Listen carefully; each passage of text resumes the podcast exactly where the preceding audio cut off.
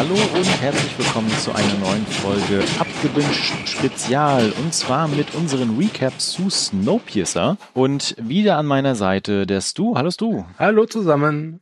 Welche Folge haben wir denn diesmal geguckt? Ja, wir haben die Mitte erreicht mit Folge 5. Keine Mhm. Gerechtigkeit an Bord heißt sie. Ja, wir sind jetzt endlich bei der Gerechtigkeit angekommen.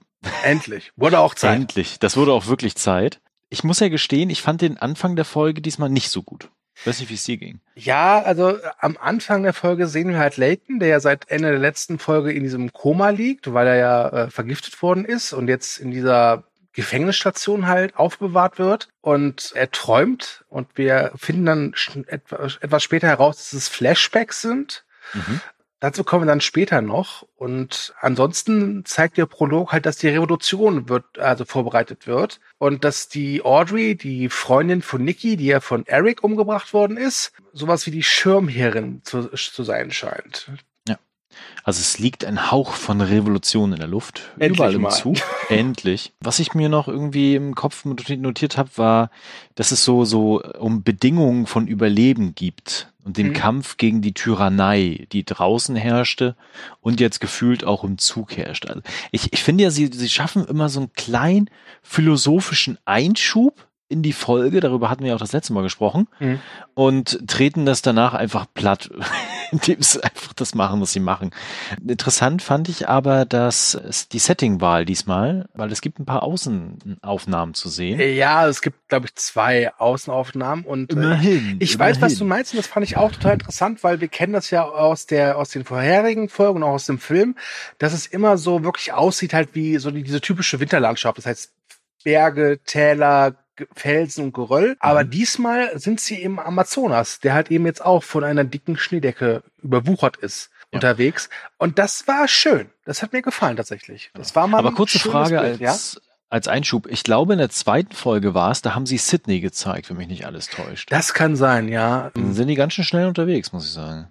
Ja, ich glaube, dass du in dieser Folge wahrscheinlich auch wieder was zur Logik sagen wirst. Ja, Das dann definitiv. Der Moment, wo ich mich dann wieder zurückhalten werde.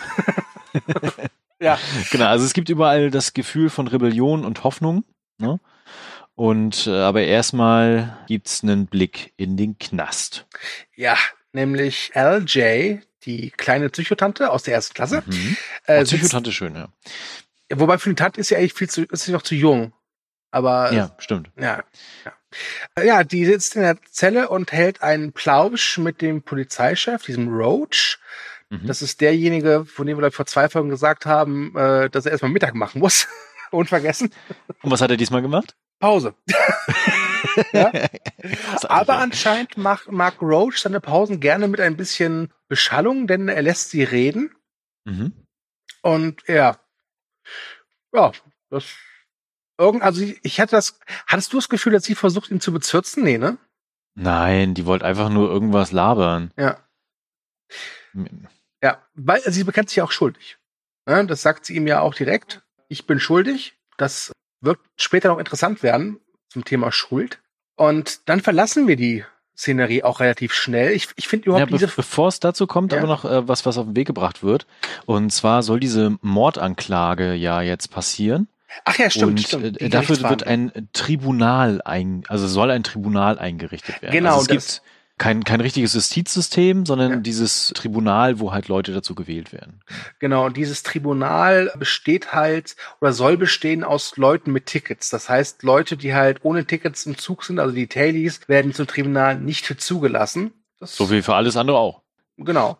Ja, und tja, LJs Eltern setzen derweil Melanie unter Druck. Die Mhm. wollen natürlich, dass ihre Tochter freikommt. Und LJ gibt bekannt, dass sie gerne Wilford sprechen möchte. Dazu muss gesagt werden, dass sie, LJ, glaube ich, die Zelle dann auch verlassen darf und erstmal zu ihren Eltern gehen darf, aber natürlich Ja. beim Tribunal, also beim Prozess anwesend sein muss. Wir bekommen dann noch einen kleinen Blick äh, hinten zu den Tailies. Da kommt eine Nachricht an. Wir erinnern uns, in der Vorfolge gab es ja einen kleinen Austausch mit jemandem, der schon mal früher aus dem Tailie-Bereich rausgekommen ist und sie sollte jetzt gucken, was mit Leighton passiert ist. Und die, diese Nachricht führt einfach dazu, dass dann Dinge in Gang gesetzt werden, sodass dann, äh, ja, da komme ich später zu. ja, da kommen wir wirklich später zu. Ähm, ja. Auf jeden Fall, diese Sarah erhält äh, Zutritt zur zweiten Klasse. Ah, nee, Quatsch, Bess, Bess war's, nicht Sarah. Bess, sorry. Bess. Genau, jetzt sind, genau, jetzt sind wir der Szene mit, wie sind wir Blondie nennen? Äh, Ja. Mit Bess, genau. Genau. Äh, ihr müsst uns entschuldigen, aber diese Folge hatte noch mehr wie die letzten Folgen wirklich extrem viele Handlungssprünge. Und wir haben ja schon gesagt, dass diese Serie eines wirklich viel hat, nämlich Charaktere. Da kommen wir auch später, glaube ich, zu.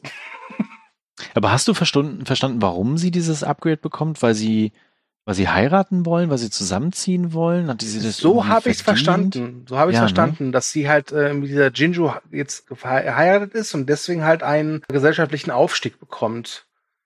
Hm. Also wenn ihr, verehrte Zuhörer, das besser wisst als wir, dann lasst es uns in den Kommentaren wissen. Aber zumindest haben Thomas und ich das so verstanden. Aber diese Szene mit Bess und Jinju können wir erstmal auf die Seite legen, denn jetzt kommt's. Die wahrscheinlich größte Szene, die wir in fünf Folgen Snowpiercer Staffel 1 bislang gesehen haben. Wir sind bei Und den zwar, Vogelers. AJ spielt Switch. Wer ist jetzt AJ? LJ, hab ich gesagt. LJ, achso, ja. Genau. Wir sind bei der Familie Vogler, die sich natürlich Sorgen machen. Ja. Äh, die Eltern rechnen aber mit einem Freispruch. LJ spielt so wieder so das gestresste Mäuschen.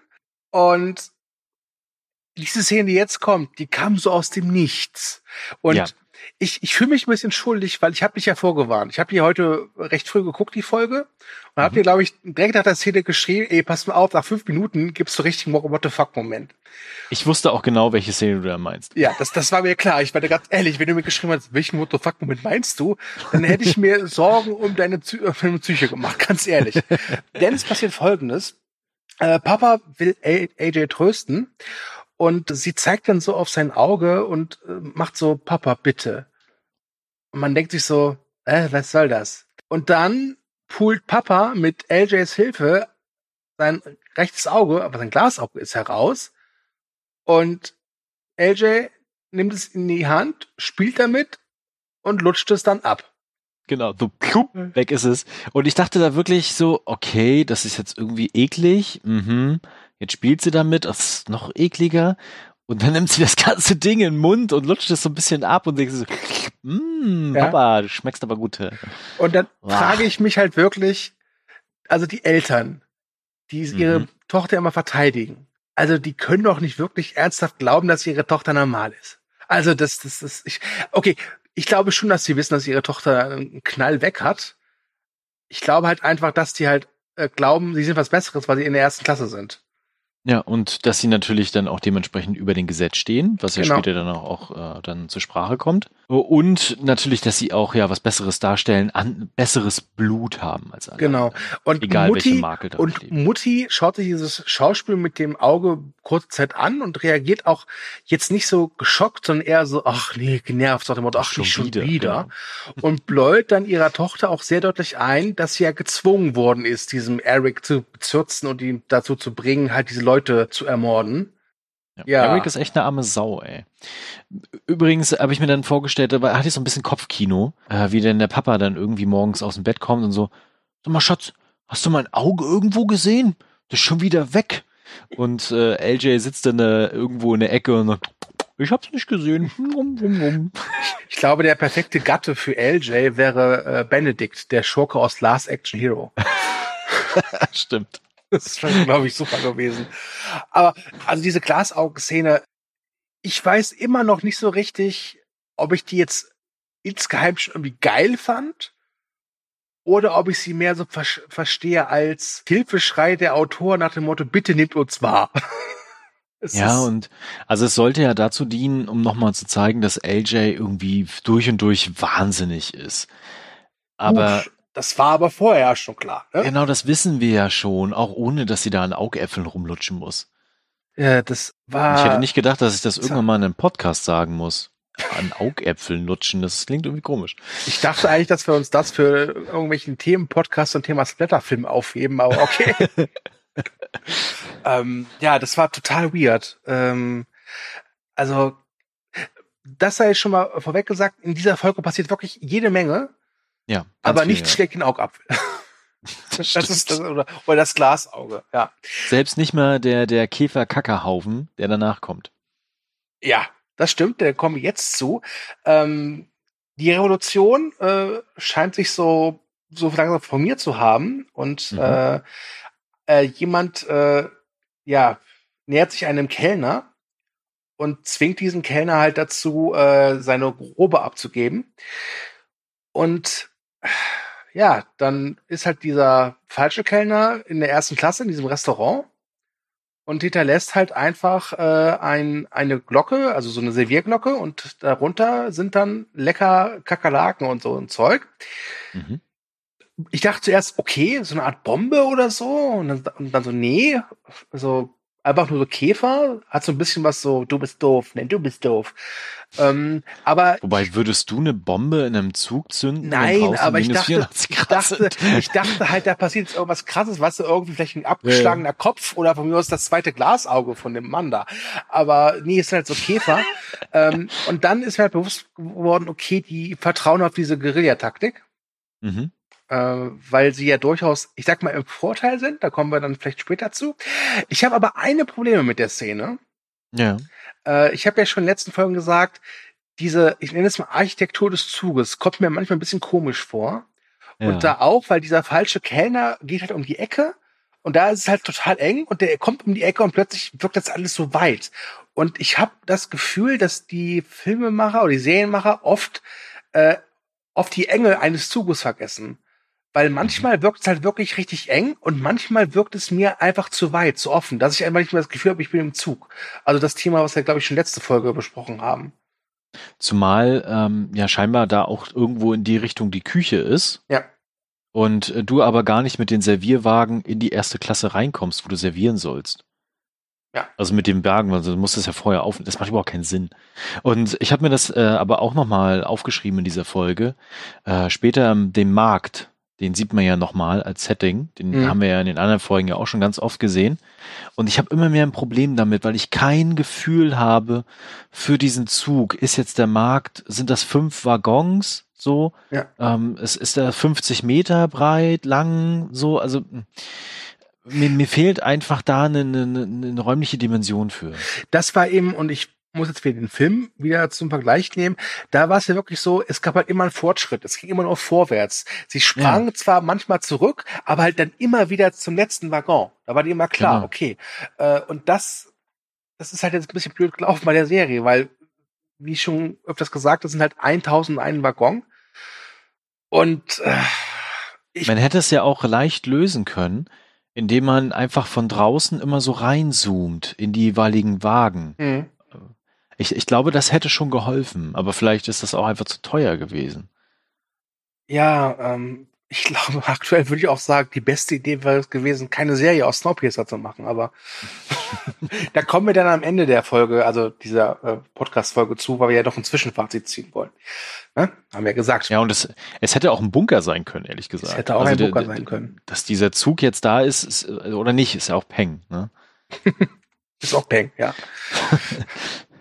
Ja, dann äh, äh, Melanie hat natürlich diese, äh, diesen Anschlag, Kakerlakenanschlag natürlich äh, registriert und redet mit Audrey, die so halt die ja, Schirmherrin ist. Ähm, und äh, Melanie ist der Meinung, dass der Nachtwagen eigentlich sowas sein sollte wie, wie die Schweiz, also neutral. Ähm, und Audrey macht ja aber ganz klar, hör mal, äh, wir haben eine sehr große Macht hier, denn ihr seid von uns abhängig. Und wir wollen halt eben, dass dieses Tribunal, diese Gerichtsverhandlung fair abläuft. Und das bedeutet halt, dass eben auch Leute da als äh, Geschworene oder als Ju Jury zugelassen sind, die halt eben nicht in der ersten Klasse sind. Oder in der zweiten. Oder in der zweiten. Ja? Was ich da noch schön fand, also sie versuchen ja immer so eine bestimmte Aufgabe oder einen Sinn jeweils diesen Wagen zu geben oder einen Wert, wie wir ja. es, glaube ich, vor zwei Folgen hatten. Und äh, dieses Mal war das ja einfach, äh, Wilford hatte, glaube ich, ein Riesenproblem damit, diesen Nachtwagen, diese Schweiz da zu etablieren, weil er dann dachte, das wird so ein Bordell einfach nur. Ne? Mhm. Und sie sagt dann auch ganz klar, es ging hier auch um, um Trauer, zu so einem Zufluchtsort, vielleicht auch so, so, so ein Traumort. Ne? Und äh, das macht das natürlich schon besonders, aber ich finde, sie nutzen das einfach nicht, Nein. dieses Setting. Ja, und Melanie muss aber dann auch eingestehen, okay, dass äh, Audrey äh, wirklich auch Macht hat, Mhm. äh, was sie so ein bisschen in die Bredouille bringt. Und ähm, Melanie ist in der ganzen Folge in der Bredouille, muss man mal sagen. Es gibt auch ein, dann folgt ein Zitat, ich weiß gar nicht mehr von welcher Figur, ich habe jetzt vergessen aufzuschreiben, vielleicht weißt du das noch. Und zwar sagt jemand äh, über Melanie in der Folge, seit sie Wilfords Befehlen folgen, sind sie herzlos geworden. Mhm. Und Ja. da frage ich mich, seitdem sie Wilfords Befehlen folgen, dieses Seit, wo, wo wieder so meine Antenne angeht, von wegen, hat Melanie Wilford vielleicht ermordet? Oder Ja. ist irgendwo im Zug wirklich noch Wilford? Ist er vielleicht irgendwo untergetaucht oder so? Was meinst du? Das stelle ich mir gerade ziemlich lustig vor. Ja, irgendwo sitzt Sean Bean. Irgendwo sitzt Sean Bean. Vorne in, im Motor und äh, muss die ganze Zeit drehen. Ähm, ja, keine Ahnung, ich weiß es nicht. Also das wird ja so nach und nach immer weiter gelüftet. Also die versuchen ja immer noch das Mysterium, um ihren Charakter da irgendwie aufrechtzuerhalten. Ja. Aber ich finde, es funktioniert an vielen Stellen leider nicht. Das stimmt. Naja, dann äh, folgen wir Melanie. Sie ist dann wieder bei Dr. Henry Klimt. Mhm. Äh, Gratulation an Henry, er ist nicht mehr der größte Psycho im Zug. Ja. Äh, und befragt ihn halt über diese äh, Langnarkose, also über diese, ja, Gef Genau. Diesen Die Folgen Gefängnisaufenthalt. von, von Nickys, ähm, also dass sie aufgewacht, also Ja. aufgewacht wurde. Ne? Also genau, irgendwie. und fragt halt, ob, ob, ob sie die Chance gehabt hätte, wieder normal zu sein, was wir ja Mhm. nicht wissen, weil Eric sie halt umgebracht hat. Ja. Und äh, dann springen wir in den, ins Cockpit. Ja, warte, ich habe hab noch einen interessanten Aspekt in Ja. dieser Szene, weil es wird erwähnt, dass dort 400 Schubladen sind. Also, es gibt ja später eine Szene, wo wir längere Zeit in diesem Raum sind. Mhm. Und ich habe jetzt nicht gezählt, aber ich finde, das waren maximal 30 oder Mhm. 40. Aber okay. Ähm, Ja.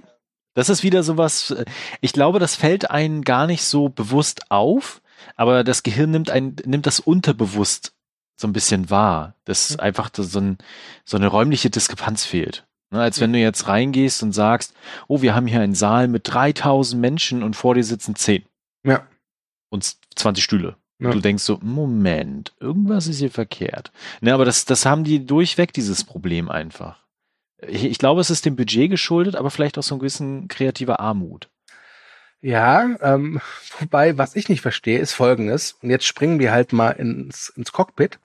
Ja. Wir haben jetzt die letzten vier Folgen immer gesehen, dass da dieser Bennett ist im Cockpit. Alleine. Und jetzt plötzlich ist da doch so ein zweiter Typ mit Brille. Der nicht erklärt wird. Nicht der erklärt wird, der einfach wird. da ist, wo ich mich auch dachte, wo war der die letzten vier Folgen? Ja. Ja. Äh, aber anscheinend ist das so was wie, wie der Co-Pilot. Also sie unterhalten sich auch ganz normal, so wie unter Kollegen. Mhm. Ähm, und sie unterhalten sich halt vor allem darum, um äh, LJs Eltern, weil sie halt schon sagen, okay, die haben halt echt Macht, da müssen wir aufpassen. Also er scheint auch involviert zu sein in das Genau. Ganze. Genau.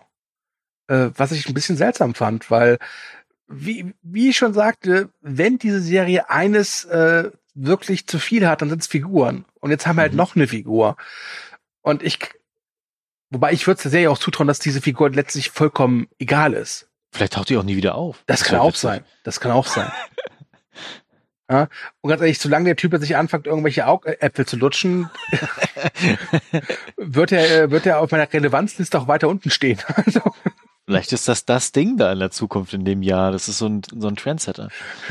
der neue Trend im Snowpiercer, Augäpfel lutschen. Yummy, yummy. Ja. Ja, äh, dann kommt, äh, was ich beschrieben habe als, nee, du hast es so schön beschrieben, als Random Sex. Ja, genau. genau, weil, weil, äh, also Melanie geht ja dann mit ihrem Freund, in Anführungsstrichen, mit dem, äh, Bennett. wer heißt er? Bennett, ne? Hm. Den zieht sie dann so mehr oder weniger dann heraus aus dieser Situation, ist irgendwie aufgebracht und äh, das, was sie dann machen, ist erstmal Sex. Ja. Und danach schwadronieren sie über frische Luft. Und Melanie Über- weint. Genau, sie weint Ja. und über Spaziergänge. Genau. Sie sagt ja auch so, dass sie irgendwie alles dafür geben würde, endlich mal wieder ein Fenster aufzumachen. Ja. Und ich hatte es irgendwie so verstanden, dass diese Szene halt dafür da ist, dass man es halt sieht, dass dieser Druck durchaus auch Spuren bei Melanie hinterlässt. Mhm. Äh, aber Und das letzte Mal gab es Sex, als die Bienen gestorben sind. Ja, super. Also wahrscheinlich 2023. ne? Ja, ganz ehrlich, Random Sex hast du schon gesagt. Das, ich mhm. ich finde, das hat überhaupt keinerlei Bewandtnis, dieser Sex. Ja. Äh, dass Melanie halt äh, diesen Druck spürt, ist halt ganz nett, weil es sie menschlicher macht. Nur hätte ich diese Erkenntnis halt gerne vielleicht ein bisschen subtiler schon die letzten paar Folgen gehabt. Genau. Ja? Uns fehlt einfach eine gewisse Charaktertiefe. Also wir wissen zu wenig über diese Figuren, um dann auch tatsächlich nachzuvollziehen, ah, okay, das ist jetzt wirklich eine emotionale Tiefe, die die beiden da ja. jetzt haben und nicht eine, oh, jetzt gibt's Sex. Ja. Okay. Und vor allem wir als Zuschauer wissen halt doch, wissen ja wirklich recht viel über Melanie, im Gegensatz zu, mhm. die, zu den anderen Leuten am Zug.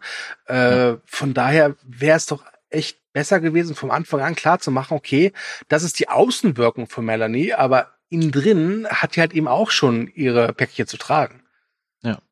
Und es wirkte sehr, auch sehr gezwungen. Das stimmt, ja. Ne? Also, die Sex. Im Drehbuch stand, wir brauchen einen nackten Po. Äh, ja, nackten Männerpo. Genau. Ja, also von daher, das haben sie erfüllt. Abgehakt. Nächste Szene. Ja, nächste Szene. So, jetzt, jetzt, jetzt kommt ein Satz, den ich mir aufgeschrieben habe. Ich, ja. ich, ich, äh, ich weiß gar nicht, der Satz, das sagt eine Figur zu einer anderen, die sich den Chip implementiert, äh, um halt äh, irgendwo halt in die einer Klasse zu kommen. Und zwar sagt diese Figur, die Wache kann uns nicht auseinanderhalten. Und ich habe da geschrieben, ja, geht mir auch so.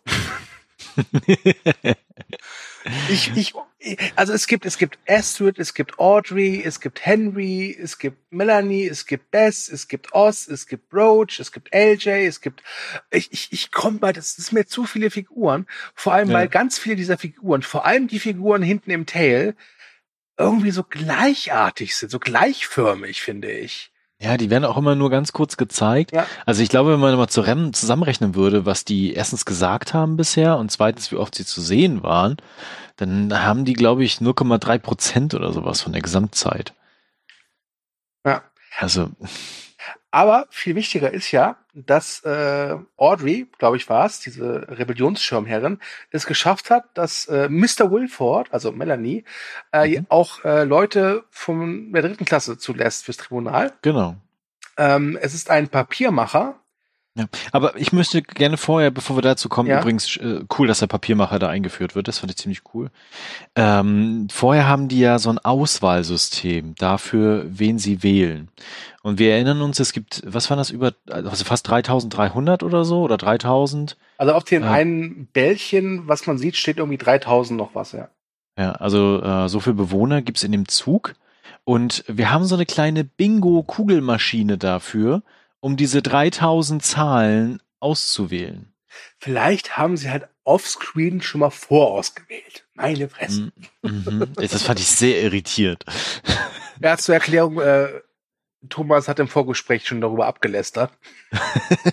er hat seine, er hat seine ganze Wut schon abgelassen, ansonsten hätte er wahrscheinlich so einen 10-Minuten-Monolog bei Logik gehalten oder innere Logik. Auf jeden Fall, ja, ja. auf jeden Fall. Genau, aber, aber der Papiermacher, der war lieb, schön. Hab ich das jetzt abbekommen im Vorgespräch. Ja. Müsst ihr nicht durch. ja, der Papiermacher, ja. genau. Äh, der kommt dann und mhm. trifft die anderen Tribunalsmitglieder und die mögen sich. Genau. Das war ganz nett, wobei auch da ich wieder das Problem hatte. Also, das ist ein Typ aus der dritten Klasse und er wird dann auch wieder an so ein Buffet gestellt, gestellt und er greift so ganz zaghaft zu. Ach ja, ach ja, vielleicht jemand was. Oh, das kann nicht sein. ich, was, ich erwarte ja nicht, dass er sich äh, kopfüber aufs Buffet stürzt, aber ja. zumindest, dass er große Augen hat oder ja, passiert gar nichts. Stattdessen macht er halt Smalltalk mit diesen anderen Tribunalsmitgliedern, unter anderem einer Lehrerin, die ihm dann sagt, oh, wir danken Ihnen für das Papier, was ich eine schöne Szene fand. Insgesamt. Das fand ich ganz nett. Bei mir im, im Kopf ist da wieder übrigens ein, ein Bing angegangen. Ja. Äh, wo ich mir gefragt habe, wie stellt er denn das Papier her? Was macht er denn da hinten? Wo kommt das her? Wo, was braucht er für Material? Aber das ist eine andere Geschichte. ja, ja. Recycling ist das Zauberwort. Ja, ja, alles gut. Ja. ähm, Ruth äh, tadelt Melanie derweil. Also Ruth ist so ihre Mhm. linke Hand. Das ist diese eiskalte Blondine. Ich glaube, das ist so das äh, Äquivalent zu Tilda Swintons Figur im Film. Ja, auf jeden Fall, ja. Und tadelt sie halt und sagt halt so viel wie, ja, das, das wird sich die Erstklasse nicht gefallen lassen. Damit soll sie Recht ha- behalten, aber dazu kommen wir später. Ähm, was ich noch interessant fand an der Szene ist, dass sie sagt, ähm, den Willen der Menschen, sagt Melanie. Ne? Mhm. Also das war der Wille der Menschen, indem sie halt sagt, dass Wilford das ausgewählt hat. Und äh, die Root sagt dann, nein, es geht um Ordnung. Das fand ich Ja. spannend, diese, dieser Kontrast zu Wille der Menschen und Ordnung, wobei natürlich die Frage sich in den Raum stellt, wer bestimmt denn diese Ordnung, wenn es nicht nach dem Willen der Menschen geht? Das stimmt, ja. Das fand ich noch ganz schön. Das stimmt.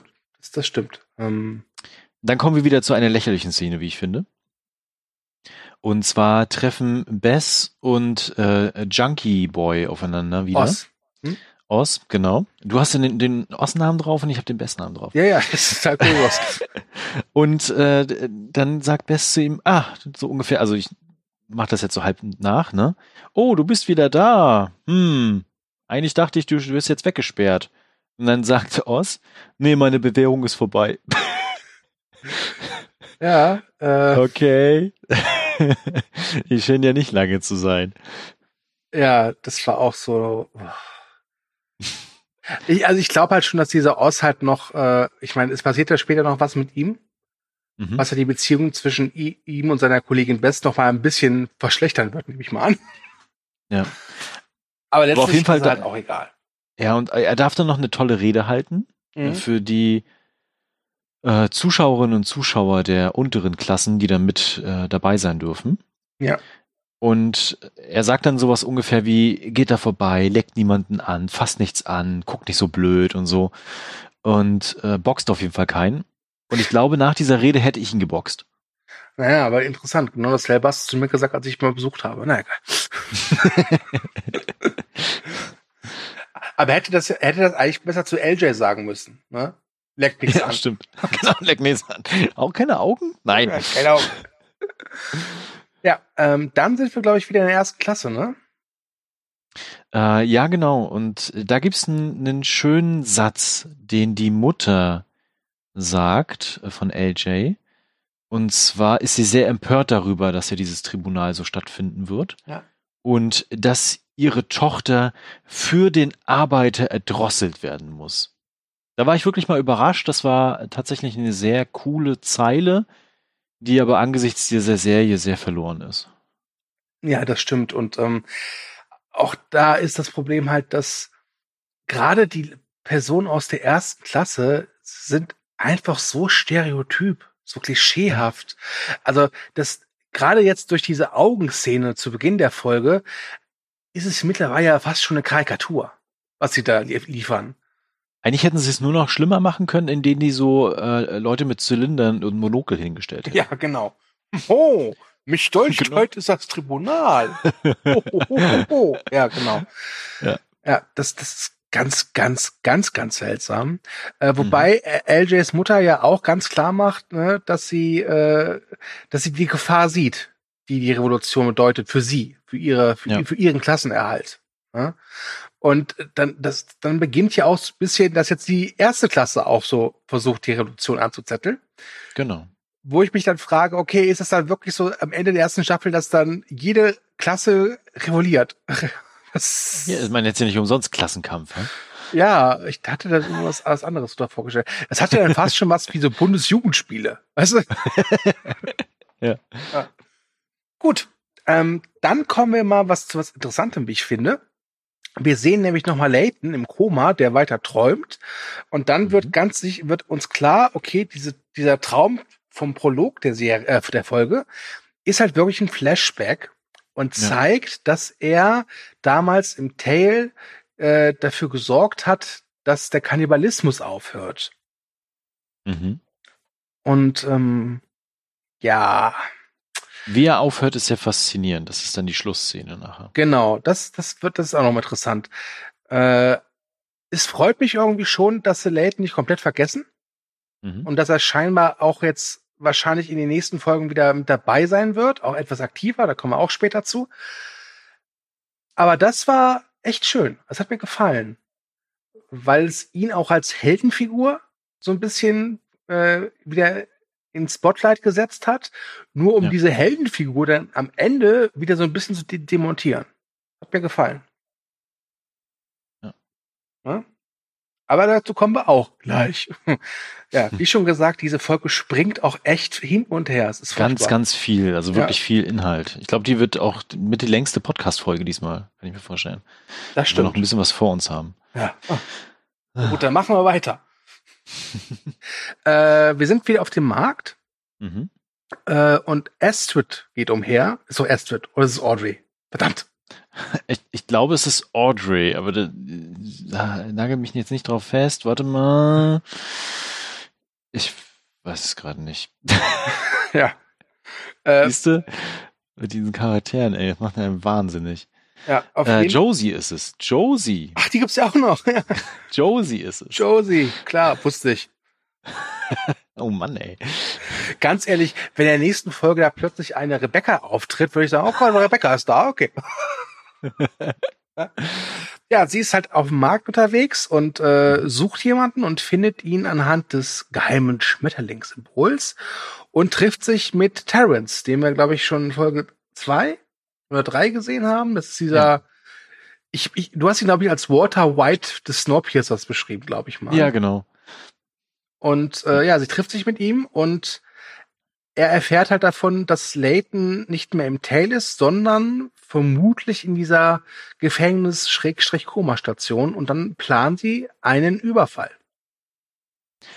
Ja, ne, wenn wir da gleich zu der Szene kommen, muss ich auch nochmal was Logikmäßiges loslassen, weil das fand ich wirklich dumm. Ja, ich äh, weiß, was du meinst und da gehe ich mit dir d'accord, kann ich dir jetzt schon sagen. So, dann springen wir wieder zur ersten Klasse. Mhm. Und äh, LJs Vater, diesmal wieder mit zwei Augen, äh, sp spricht mit der ersten Klasse äh, sowie diesem Söldner, den ich einfach getauft habe, Narbengesicht. Und möchte halt klar machen, dass die erste Klasse sich ja wehren muss und dass es ja nicht sein kann, dass das Tribunal jetzt auch irgendwie minderwertige Leute aus der zweiten und dritten Klasse zulässt. Mhm. Aber Narbengesicht ist sehr pro Wilford eingestellt äh, wobei das ist nicht ganz deutlich, weil es wird ja dann auch gesagt, er hat einen Pokerface gemacht mhm. und war irgendwie zu beiden Seiten offen, theoretisch. Also ich habe es mehr so verstanden, dass er schon eher pro Wilford ist. Ja. Äh, aber dass halt trotz allem halt so ein Aufruhr gegen Melanie geplant wird. Äh, genau. Was die das aber mitbekommt, denn unter den Erstklässlern, Erstklässlern, unter den erste Klasse Leuten hat sich ein Spitzel versteckt. Ja, wieder eine neue Figur. Wieder eine neue Figur. Wir nennen ihn jetzt einfach äh, Spitzel. ich nehme mal an, dass der entweder nie wieder auftaucht oder in einer nächsten Folgen einfach tot ist. Hatte der ein rotes T-Shirt an? Oh, das wäre witzig gewesen. ja. Ja. Äh, ich glaube, äh, sie, sie hat ihm irgendwas versprochen, dass er irgendwie Vergünstigung bekommt oder so, ne? Vielleicht eine Orange oder so. Oder so, genau, genau. Ja.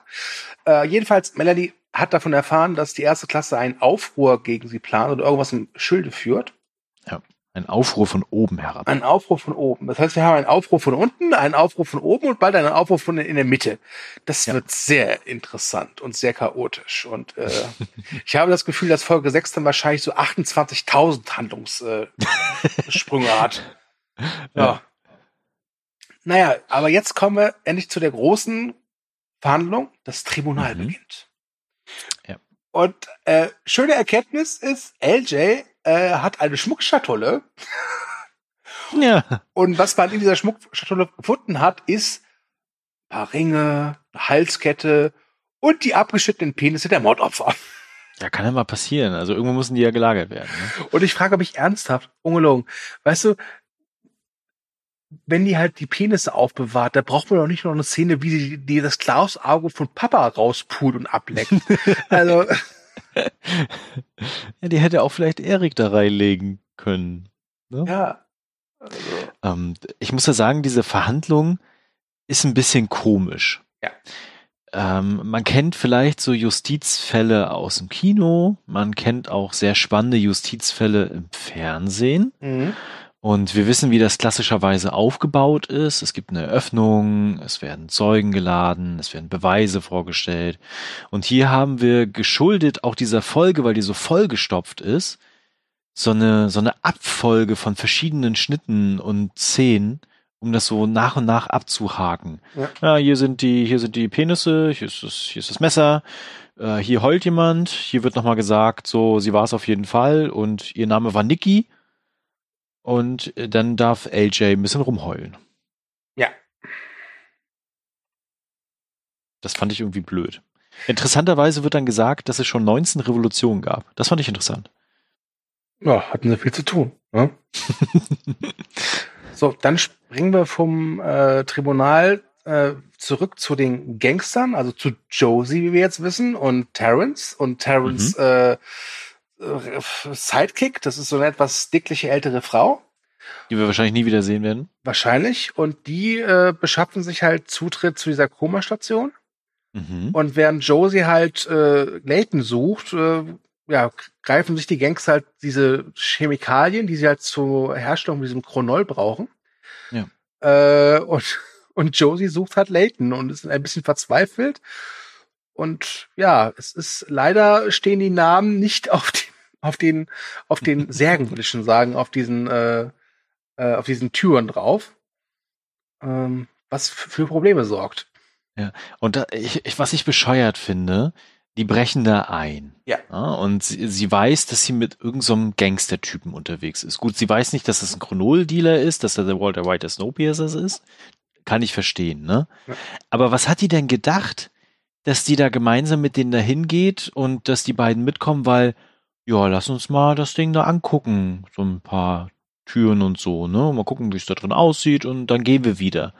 Und dann, dann ist sie total schockiert, als sie dann äh, den, den, das Ausrauben und die Medikamente mitnehmen und gehen wollen. Und sie guckt dann so ganz schockiert von wegen, hey, ihr könnt doch jetzt nicht verschwinden.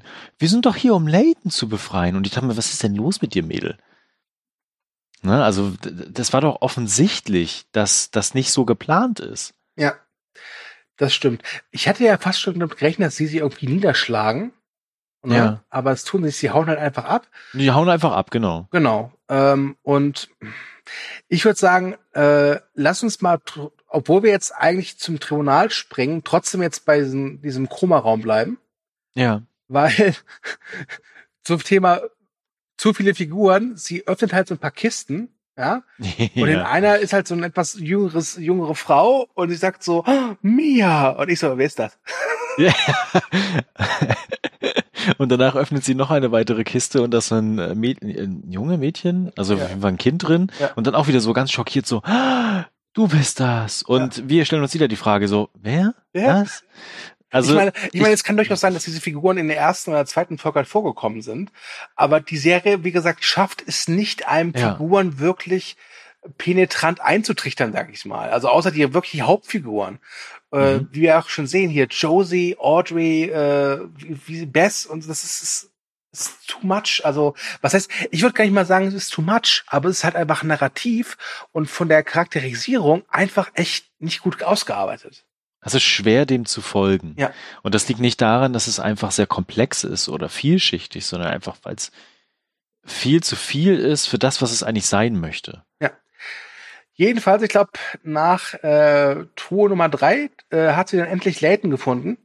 Ja, bei 400 Kisten geht das auch recht fix. Ja, wobei es wird gesagt, es sind 400 Kisten, aber ganz ehrlich, du siehst halt später, dass es in diesem Raum noch um die Ecke rumgeht. Ja. Und ich würde sagen, da sind maximal 40 oder 50 für diese Ja, Kisten. ja, auf jeden Fall. Ja? Und ganz ehrlich, überleg mal, du hast irgendwie über 3000 Besucher, äh, was ist Besucher, Mhm. als, äh, äh, Passagiere. Ja. Dann überleg mal, 400, 500 Kisten, dann haben die aber echt geglaubt, dass wirklich jeder Dritte irgendwie kriminell wird, oder? Ja. Und was ist das dann für ein, für ein, für ein Rechtssystem da? Ich meine, ich habe einen Lutscher geglaubt. Ab in die Box. Ab in die Box, genau. Für drei Jahre. Für drei Jahre. Kann sein, dass du als Moose wieder zurückkommst, aber was soll's. Und wir erfahren ja später, ich glaube, das können wir mit einbringen, Mhm. äh, dass ja zum einen diese Boxen experimentell sind. Ja. Also, dass sie wahrscheinlich sogar gar nicht geplant gewesen sind am Anfang. Wobei ich mich dann frage, was sollten diese Boxen vorher sein? Lag da Lego drin? Keine Ahnung. Und ähm, das ist halt eine das Liste. Das Rindfleisch wurde da gelagert. Aber das Stimmt, das Rindfleisch. Dass es kein Rindfleisch mehr gibt. Und äh, dass es eine Liste gibt, eine ominöse Liste, von dem wir hoffentlich irgendwann noch mehr erfahren. Ja. Ähm, also sie findet Leighton und äh, ich, ich, wir bleiben einfach mal jetzt in, wirklich da jetzt in der Szenerie. Wie gesagt, es kommt ja, ja noch ein paar Sprünge. Äh, dann kommen äh, Bess und Oz äh, vorbei. Bezos. Bezos? Genau, Bezos. das klingt wie der Chef von Amazon. ja. ja. Ähm, und sehen halt, hey, da ist die Tür ja auf. Seltsam, der Doktor ist doch gar nicht im Hause. Und ähm, Josie legt sich halt in den, ja, in die Truhe oder in den Sarg mit, mit Layton, der immer noch nicht mhm. wirklich wach ist. Und natürlich äh, werden sie erwischt. Und äh, dann passiert was, wo ich dachte, ach ja, stimmt, Bess dachte ja auch, dass er zurück im Tail ist. Weil ja. sie auch total überrascht ist, dass Layton halt da äh, in dieser Komastation ist. Und Oz prügelt dann auf sie ein und dann äh, zieht Bess Oz von hinten eins über die Rübe und hilft Josie und Layton dabei zu fliehen. Also ich meine, dass Bess Oz nicht mag. Okay, das, das war klar, ne? Aber mir kam das ein bisschen zu schnell, dass sie dann einfach sagt, so, scheiß drauf, ich verprügel dich jetzt, egal wie es mir geht. Ich bin ja gerade in die zweite Klasse gekommen, fickt euch. Und ähm, hilft dann auch noch Layton dann auch zur Flucht und äh, Josie, obwohl sie ganz genau weiß, dass das, glaube ich, so fast eine Todesstrafe ist, jemand aus dem Taily zu helfen. Ja, also ganz ehrlich, ich meine, ich meine, der eine sagt das jetzt frei. Ne? Ja, genau, da kann sie doch direkt rein dann. Ja, also es, ich, ich fand das, das war ein schneller, zu schneller Sprung irgendwie. Wobei, was ich glaube, ist, dass sie vielleicht, sie könnte ja sagen, ey, ich hab, äh, wir haben zwar gesehen, also wir waren da irgendwie drin, warum auch immer, und ja. äh, das ich, äh, Oz hat diese Medikamente geklaut, diese Chemikalien, die fielen ja wirklich. Vielleicht kann sich so drehen. Ich weiß es nicht. Das werden wir nächste Woche dann erfahren. Ja. Ähm, muss aber auch sagen, dass mir Bess auch ehrlich gesagt auch Schnuppe ist. Also ob die jetzt die nächste Folge jetzt eingefroren wird oder oder raus muss aus dem Zug oder einfach nur einen Sitten drauf bekommen mit böse, böse Bess, ist mir echt egal. Was ich noch erwähnen wollte, ja. ähm, unser User äh, Koshman hatte ähm, beim letzten Podcast drunter geschrieben, ja. folgendes Zitat, vermutlich stolpert ein Taily, fällt auf einen Kopf und die Schublade geht auf, irgend so ein scheiß Zufall halt, äh, wie man halt Layton entdeckt und ein bisschen ist es das geworden, oder? Ja, also, du hattest recht. Das stimmt. Ja, weißt du, ich glaube, der Koschmal entwickelt sich langsam so zum Nostradamus von Snowpiercer. Stimmt, ja. Also, lieber Koschmann, äh, wenn du das hörst, kommentier bitte deine, deine nächsten Vermutungen. Wir sind gespannt, ob sie wahr werden. Gut, dann sind wir, glaube ich, in der Komastation jetzt erstmal fertig. Ja. Und können, glaube ich, wieder, wieder äh, zur ersten Klasse kommen. Mhm. Äh, denn jetzt gibt's so ein bisschen Zickenkrieg, würde ich sagen, zwischen Melanie und LJs Mutter. Lilith heißt die Gute. Mhm. Und Melanie warnt halt LJs Mutter, ne, dass sie halt mal still sein soll, denn letztlich äh, braucht äh, sie Wilford mehr als Wilford sie. Äh, sie? Äh, hab's, mhm. Ja, geil. und dann erzählt halt LJs Mutter etwas sehr Interessantes, nämlich wir erfahren, warum Papa ein Glasauge hat. Das hat ja. er nicht von Geburt an oder als oder Kriegsverletzung oder was ich grauer Star oder so. Nein, äh, Töchterchen äh, LJ hat ihm als kleines Kind das äh, Auge ausgestochen. Und die Mutter erzählt halt, dass der Vater sie selbst in dieser Situation beschützt hat also ich stelle mir so vor, dass dieses kleine Kind, irgendwie drei, vier, fünf Jahre alt, auf Papas Schoß sitzt, äh, fröhlich das, den Augapfel da ausschabt mit dem Löffel und Papa sagt, so ist schon gut, Schatz, ist schon gut, Papa hat doch eins, ne? Genau. Ähm, ja. was, was interessant ist, weil es zeigt, dass die Mutter schon durchaus so die, die Sprecherin der Familie ist, die auch die Pantoffeln anhat, aber dass der Vater vielleicht mehr so dieser Soldat ist, weil er, wenn er, der einen starken Beschützerinstinkt hat, der auch, glaube ich, alles tut für seine Familie. Mhm. Ähm, und ich glaube, die Mutter sagt ja oder warnt auch Melanie, dass sie, Zitat, ihre Blutlinie nicht verarschen sollen. Ja, das fand ich wirklich schön ausgedrückt, ja. Ja. Es ist, was ich mich halt frage, ich glaube ganz ehrlich, dass diese Geschichte mit dem Auge, also dass, dass die Mutter erzählt, wie der Vater das Glasauge bekommen hat oder sein Auge verloren hat, mhm. wäre, glaube ich, echt intensiver gewesen, wenn wir diese Augenlutschszene nicht gehabt hätten. Auf jeden Fall. Äh, aber vielleicht kommt das ja irgendwann nochmal wieder und LJ darf jemanden das Auge auspulen oder so. Ja, womit? Mit ihrer Sammlung abgetrennter Penisse. ja. Ah. Naja, auf jeden oh. Fall ähm, sind wir wieder im Tribunal mhm. und LJ steht im Zeugenstand äh, und gesteht ihre Liebe zu Eric, stellt ja. sich aber als Opfer dar. Ich habe aufgeschrieben Crimey River. Genau, Crimey River. Und dann kommt ein Oho-Moment, denn sie mhm. erzählt, dass eines der Opfer wohl ein Spitzel war von Mr. Wilford. Wobei ich ehrlich gesagt diesen Skandal nicht verstanden habe. Ich jetzt auch nicht so richtig, aber ich glaube einfach, dass die Menschen halt dachten, was? Mr. Wilford bespitzelt uns? Ja, was denken die denn? Also, pff, was soll er denn sonst machen den ganzen Tag? Es ist halt so ein bisschen wie, wie diese Leute, die jetzt irgendwie randalieren, dass sie halt eben, äh, dass sie halt diese Corona-App nicht wollen. Ja. Aber dann halt ihre, ihre ganzen Daten bei Facebook preisgeben. genau. so. Hm. Kann man mal machen, ne? Kann man machen, ja. Genau, also ich, ich verstehe noch nicht so ganz, äh, was für eine Bewandtnis das ehrlich gesagt hat. Also ja, sie sind dann schockiert, oh, es gibt einen Spion, aber es klang für mich eher so, oh, noch ein Spion. Ah, ich dachte, das wäre vorbei, diese Geschichte oder so. Also das wirkte sehr viel tiefer als einfach nur so irrit also es gab keine Irritation, sondern oh mein Gott, nicht schon wieder, so ungefähr, weiß ich nicht. Also es kam mir seltsam vor. Und dann entwickelt Melanie ja einen ziemlich obstrusen Plan, finde ich um das so ein bisschen zu vertuschen. Ja, wobei man da auch sofort merkt, dass Melanie halt schon das Gefühl hat, oh scheiße, die, die kleine Psycho-Bitch äh, weiß, dass äh, ich Wilford bin. Ja. Was sie halt Sorge macht. Ähm, tja.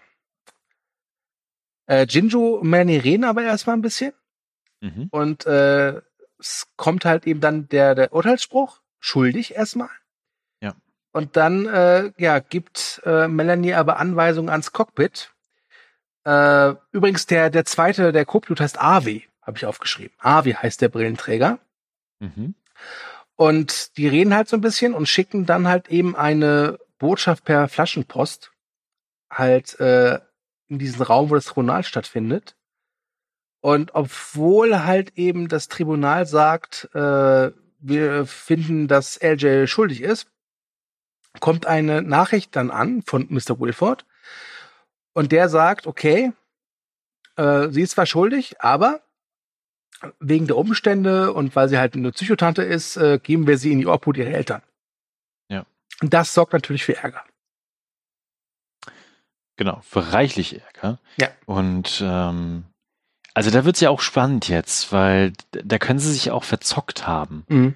Aber eigentlich sollte sie eher die Ordnung wiederherstellen und äh, auch so ein bisschen den Funken rausnehmen, damit es tatsächlich nicht zur Explosion kommt. Aber dadurch, dass sie jetzt dann doch dieses, diese schuldige, äh, das Urteil irgendwie rausnimmt und sie dann zurück zu ihren Eltern lässt, äh, das wird halt die dritte Klasse nicht auf sich sitzen lassen. Ja. Es, äh, es, es, es, also, es brennen halt mittlerweile echt überall Feuer. Mhm. Kann man nicht anders sagen. Äh, und ja, mal wieder haben die, hat die Elite oder die Reichen halt äh, in Anführungszeichen gewonnen. Aber bevor Melanie äh, LJ preisgibt, äh, unterhalten die beiden Damen sich noch. Ja. Ja. Was soll man da sagen? Also ich habe so verstanden, dass LJ Melanie sehr deutlich zu verstehen gibt, dass sie weiß, dass sie Melanie eigentlich Wilford ist. Mhm. Und ihr schon so ein bisschen so einen Deal anbietet, ich lass dich in Ruhe, dann lässt du mich in Ruhe. Ja. Wo sie ja eigentlich am längeren Hebel ist. Sie hat doch deutlich mehr Macht. Sie kann doch auch deutlich mehr manipulieren. Ich, ja. Mir ist nicht ganz klar, welche Macht diese erste Klasse hat. Das hatten wir ja schon mal, dieses Thema. Mhm. Ne? Also vor allem, weil klar. vor allem, weil ja in der Folge davor relativ am Anfang ja auch klar gemacht wird, äh, dass dass ja die erste Klasse vor allem von allen am meisten abhängig ist von den Klassen darunter. Ja, genau. Das heißt, wenn die erste Klasse wegfällt, wäre es für die dritte und zweite Klasse eigentlich kein Problem.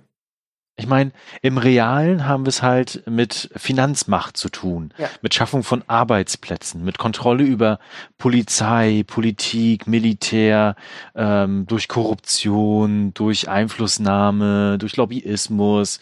Das haben wir dort alles nicht. Die sind einfach nur da, sitzen, schlürfen ihren Tee. Das, mir, mir fehlt da einfach diese, diese Power, die die erste Klasse angeblich haben soll. Genau. Ja? Das ist wirklich ein großes Problem dieser Serie. Ja, also bin ich voll bei dir. Ich verstehe es halt auch nicht. Äh, dazu halt diese karikatureske Darstellung der ersten Klasse, äh, da macht sich die Serie echt keinen Gefallen mit. Ja. Ähm, aber gut, ich würde sagen, kommen wir mal so zum Schluss der Folge, so langsam. Mhm. Äh, äh, übrigens, Ross ist weg. Er ist verschwunden dann erstmal. Ist aber vollkommen egal, denn Bess und äh, Josie und Layton haben sich erstmal zurückgezogen. Und Layton ist ja auf Entzug. Weil wir wissen ja, ja, der hat, der hat einen bösen Trip, genau. Genau, wir wissen ja, dass, dass die halt ins Koma ge gesetzt werden durch diese Chemikalien, die auch in dieser Droge Chronol drin sind.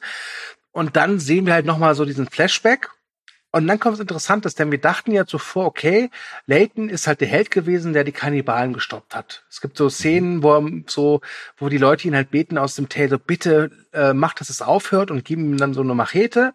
Und dann geht er halt hinter diesen Vorhang, um diesen blutigen X, und dann denkt man sich eigentlich, okay, jetzt, äh, jetzt metzelt er die jetzt metzelt ab. er sie ab. Aber nein, es wird deutlich, dass Layton einer der Kannibalen ist ja. und ein letztes Mal mit ihnen genießt. Sie zerteilen ein Herz und dann sagen sie ein letztes Mal, danach nie wieder. Und das macht deutlich, dass Layton und seine Crew, denn diese Crew sind halt die Figuren, die wir halt jetzt kennengelernt haben, Josie und wie sie mhm. alle heißen, Kannibalen waren. Ja. Und das ist interessant, weil es der Heldenfigur Layton, wie ich schon sagte, so einen guten Knacks gibt. Es verleiht, es verleiht ihr so eine, ich nenne es mal so eine Art Haptik, eine Art Griffigkeit. Ja. Was eben vielen Figuren fehlt. Was interessant ist, dass diese Folge es schafft, Layton das zu, äh, das, ähm, zu bescheren, diese Griffigkeit, dieser, diesen Mehrwert, ohne dass Layton wirklich großartig in der Folge auftaucht. Oder überhaupt irgendwas sagt. Genau. ja, das, ja, das ist schon, schon faszinierend, ja. Aber darin ist die Serie ja, ja gut, wenn man mal ehrlich ist. Sie endet halt entweder mit so einem Cliffhanger, wo man sich denkt, ja, verdammt, jetzt will ich wissen, wie es weitergeht, oder mhm. aber, dass sie irgendwas Gutes macht, so dass man sich denkt, ah, okay, das ist ein guter, interessanter Ansatz. So eine Hamburger-Serie. Die fängt gut an, da kommt der Mittelteil, der ist so, hm, und dann am Ende kommt nochmal das Brötchen. Ja, genau. Kulinarischer gleich von Thomas Rappening vom Movie Brain. ja. Und dann sind wir auch durch mit dieser Folge. Mhm. Und ja, ich glaube, die Folge war sehr, also was ich glaube, ich bin mir, also ich finde, die Folge war unglaublich kurzweilig, weil unglaublich viel passiert ist. Ja, steckte unviel, also wirklich viel drin, ja. Es steckte vielleicht sogar zu viel drin das mit den Figuren haben wir jetzt schon mehrfach gesagt in der Folge und ich glaube, das, dieses Problem wird uns ewig begleiten äh, in dieser Staffel. Außer jetzt die nächsten zwei, drei Folgen sterben extrem viele. Ähm, bin mal gespannt. Zur Not frisst die Late Night alle auf. So. ja. Also, würdest du sagen, das war die bislang beste Folge? Ja, jein. Ich weiß nicht. Also, also ich fand die, die letzte fand ich ja so halb gut. Ja. Ähm, du hast schon gesagt, die ist kurzweilig. Also sie gibt wirklich, also da passiert halt einfach viel. Deswegen würde ich schon behaupten, sie ist mit eine der besten. Ob sie jetzt, aber beste klingt so, als wenn sie richtig toll wäre. Ja. Also sie ist gut. Ich würde sagen, sie ist okay. ja, genau.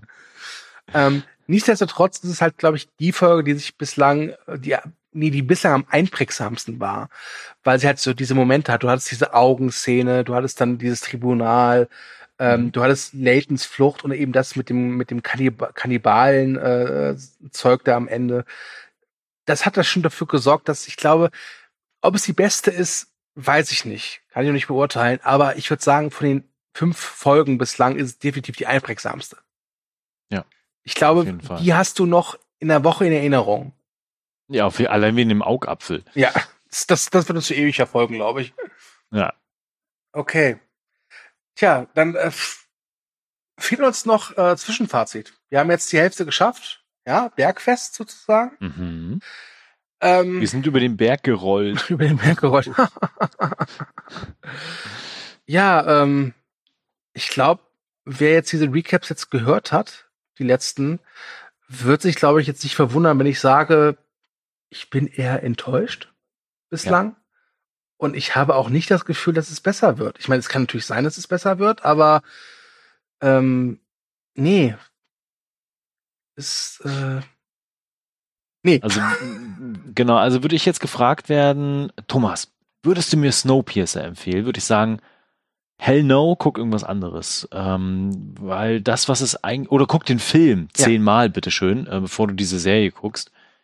Äh, und würden wir die Recaps nicht machen, die, die machen schon Spaß irgendwie, ja. ähm, dann würde ich diese Serie auch gar nicht mehr gucken. Das ist auch eher mehr Pflichtgefühl mittlerweile als tatsächliches Sehvergnügen. Ja. Manche Sachen sind interessant, manche Sachen sind so oh, ganz nett, aber vieles ist auch einfach dumm und doof und fragwürdig und unkreativ und schlecht geschrieben und auch langweilig äh, so dass ich sagen würde, boah, nee, guckt guckt es tatsächlich nicht. Wenn die zweite Staffel sich tausendmal steigert und wirklich plötzlich mit Sean Bean da so eine Größe auch hat, die sehr charismatisch nochmal neben Jennifer Connelly ist, ja, dann vielleicht. Mhm. Aber so würde ich da kein Zugticket nehmen und da einsteigen. Also zumindest nicht nochmal. Ich würde, glaube ich, auch eher ein Taxi nehmen. Ja. Snowpiercer als Taxiserie. ja. Ah. Ja, gut. Ja, also das wäre mein, mein Fazit. Ne? Also keine Empfehlung, ja. definitiv keine Empfehlung. Wobei, ähm, das sollte man vielleicht sagen, ist es jetzt nicht eine katastrophal schlechte Serie. Nein, das ist es nicht, aber das, das, für das es sein könnte. Es ist ja. schon eine herbe Enttäuschung für das, was es sein könnte. Und es schenkt so unglaublich viel Potenzial. Also ich weiß, dass sie nicht viel Budget hatten für diese Serie. Und ich weiß, dass die Produktion Vorfeld schwierig war und auch schreiberisch bestimmt auch eine Herausforderung war. Aber das, was dabei rumgekommen ist, ist jetzt so, so bäh. Ich frage mich ja auch, warum sie so früh schon eine zweite Staffel in Auftrag gegeben haben. Noch vorm Start der ersten Staffel.